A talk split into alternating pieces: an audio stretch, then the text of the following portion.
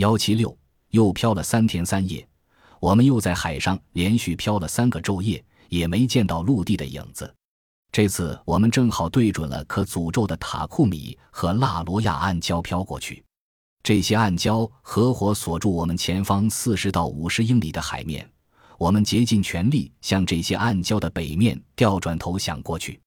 风向改变后，我们径直驶向塔库米暗礁。暗礁似乎已与我们不远了，前途缥缈迷茫。夜半时分，我们召开了紧急会议。目前已到了逃生的时刻，想要由北方绕行已是不可能。相反，我们必须设法从南端跨越。我们根据风向调转了风帆，搬过舵。随着背后变幻无常的北风，开始了危险的航行。假如在我们越过五十英里长的暗礁以前来了东风，那我们就只好听天由命地等着触礁。我们对木筏遇险时应该如何做取得了一致的意见。我们决定不顾一切地留在康铁基号上面。我们不可往桅杆上爬，因为如果那样的话，我们会像熟透的水果那样一晃就往下掉。当波浪倾泻下来时，我们应该死死抱住桅杆的纤绳。我们把橡皮艇放在舱面上，在小艇上绑了一台防水电台、少量食品、水瓶与药品。一旦我们大家两手空空地闯过暗礁后，这些东西会自动飘到岸上去。我们系了一根带浮标的绳子在康铁基号尾部，如果木筏在暗礁上搁浅了，我们就能想办法把它拉过去。做好安排之后，我们就去睡觉。只留下舵手在雨中值班。后半夜，我忽然醒了过来，心里感到烦躁不安。波浪的运动有些异于往常，康铁基号的运动也与往常有些微不同。我们已对原木运动的节奏变化很敏感了。我马上就想到海岸的吸引力。我们正在靠近岸边。清晨六点钟以前，托斯坦慌里慌张地爬下桅杆。他在前方远处看见了整整一排椰树掩映的小岛。首先，我们把桨尽可能地推往南方。托斯坦看到的肯定是位于纳罗亚暗礁后面的一串珍珠似的小珊瑚岛。我们定然是被卷进了北去的急流。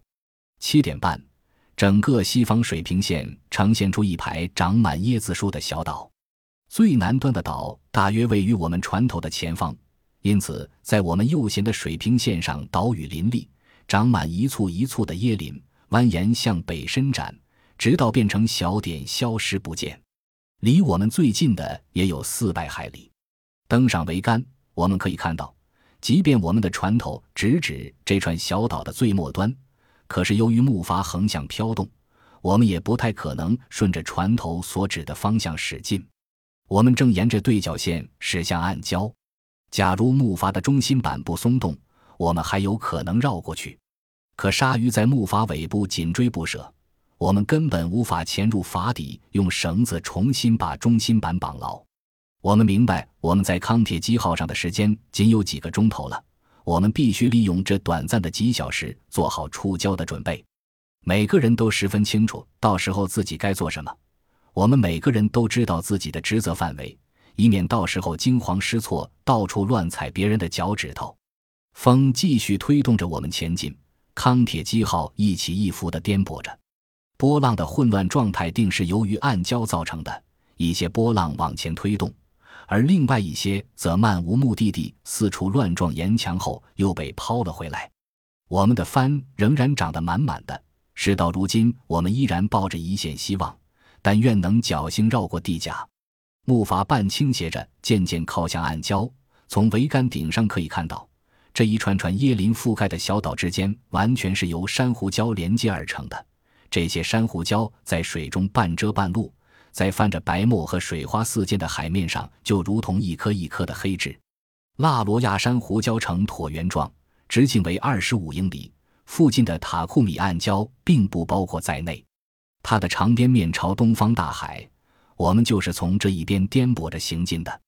这个排列成一形的礁脉本身只有几百码宽，在暗礁的后面就是优美恬静的一串小岛环绕着的岛内宁静的环礁湖。